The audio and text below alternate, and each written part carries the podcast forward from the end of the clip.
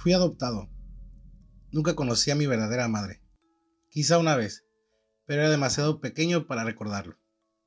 A pesar de eso, amé a mi familia adoptiva. Eran muy amables conmigo. Comía bien, dormía en una cálida y confortable casa. E incluso me dejaban acostarme hasta altas horas de la noche. Déjame contarte brevemente sobre ellos. Primero tenemos a mi madre.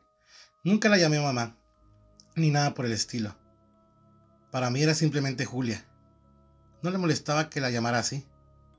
Y hasta creo que tampoco se daba cuenta de ello. Fue una mujer muy amable. Creo que fue quien recomendó mi adopción para empezar.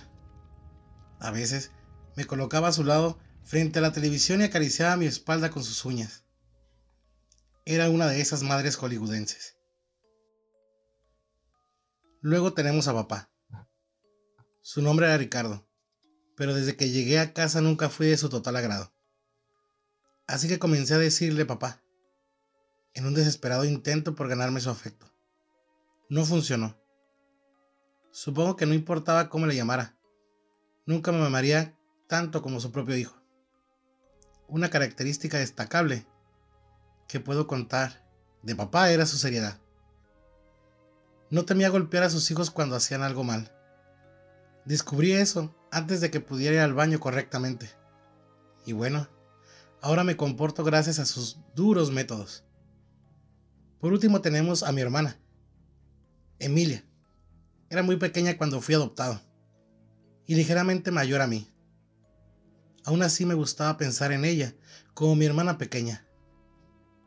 Nos llevábamos mejor de lo que cualquier otro par de hermanos podría.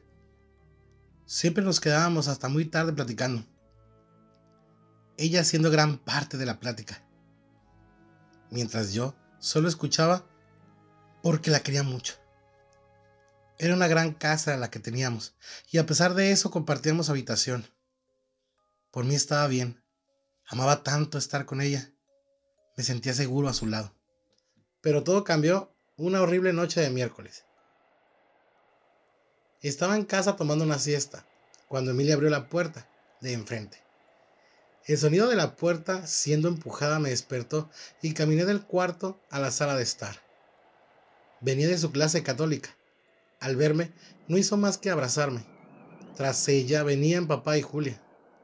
¿Te gustó la siesta? dijo Julia, burlonamente mientras me revolvía mi cabello con sus manos. Moví mi cabeza y bufé siguiéndole el juego. Mi padre me miró ásperamente y con autoridad. Cerró la puerta tras de sí y colgó su abrigo. Solo bromeaba. Gruñí en voz baja, estando seguro de que no me había escuchado habría tenido un golpe como respuesta de ser así. Emilia pasó a nuestro cuarto y la seguí. Comenzó a hablarme sobre su día, ya sabes, cosas de chicas.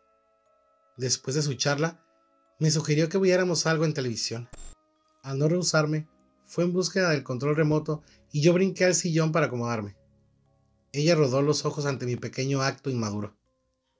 Se situó a un lado mío y encendió el televisor. Emilia era del tipo de chicas que en lugar de ver telenovelas y caricaturas, prefería ver Discovery Channel, Animal Planet y National Geographic. Me gustaban también. De hecho, eran los únicos canales que lograban mi total atención. Cuando se hizo tarde, Julia nos mandó a dormir. Nada más que un pequeño rayo de luz proveniente del alumbrado público iluminaba la habitación. No mucho. Esa noche, una y otra vez juré haber escuchado sutiles ruidos por fuera de la ventana. Una rama rompiéndose, hojas siendo pisadas, y todo el tiempo pude percibir el olor a sudor y sangre, y mantuve mis ojos abiertos casi toda la noche. Pero los ruidos de afuera desistieron poco a poco, y el olor comenzó a abandonar mi nariz. Más tranquilo, cerré mis ojos. Poco después de eso, Escuché un fuerte ruido del otro lado de la casa. Me levanté al instante. ¿Hay alguien en la casa? Gruñé con adrenalina corriendo por mis venas. ¡Despierten! Me situé en la cama de Emilia para despertarla y lo hizo. Tan pronto como se levantó y se incorporó de la cama, corrí a la alcoba de mis padres.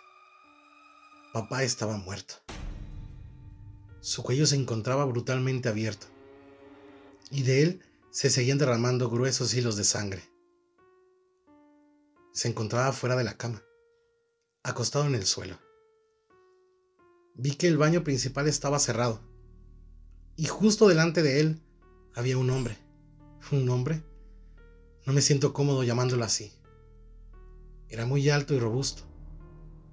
Volteó sobre su mirada hacia mí y me vio. Esa fue la primera vez que observé más definidamente a él. Nunca lo olvidaré. Sus ojos eran más grandes y perdidos en la lujuria y la ira. Tenía una barba descuidada, de la que caían pequeñas gotas de sangre. Su ropa estaba sucia y su expresión era fría. De pronto, volví a percibir el desagradable olor de sudor y sangre de antes, pero esta vez eran más abrumadores. Me miró. Me miró y sonrió con sus torcidos y amarillentos dientes. Su sonrisa me desconcertó. Pensé que me iba a matar. Pero volteó de nuevo hacia la puerta del baño, despreocupado por completo de mi presencia.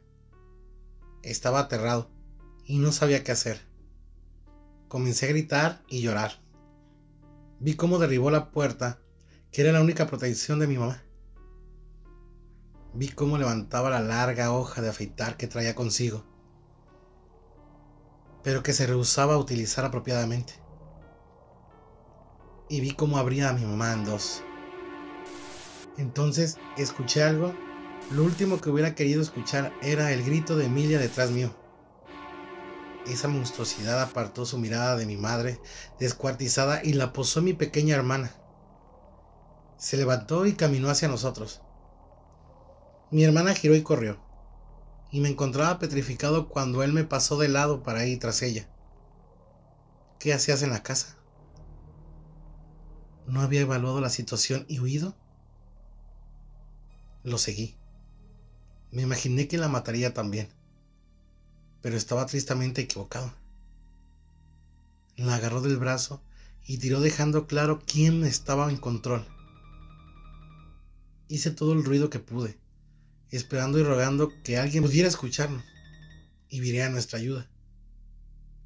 No podía llevársela, no a ella. Cuando pasó delante de mí, me arrimé contra la pared y gemí en horror. ¿Por qué? No respondió, en cambio, puso su mano libre en mi cabeza y mientras Emilia gritaba por auxilio. Un buen chico. Me dio otra sonrisa torcida. Lo seguía hasta la puerta donde la arrastraba consigo. La abrió de un empujón. Se deslizó a través de ella y azotó la puerta detrás de sí. Ahora estoy sentado en la cama, con mis padres adoptivos mutilados, temblando y gimiendo en consternación. Él está afuera, con mi hermana, y no puedo hacer nada para ayudarla.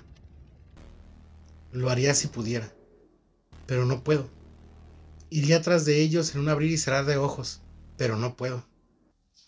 Me siento aquí, mirando a mis patas. Si tan solo pudiera abrir puertas.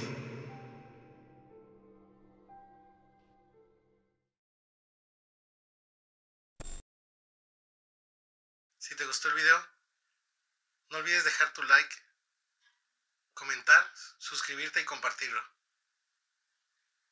Sígueme en mis redes sociales que están en la descripción. Y recuerda, nunca estás solo.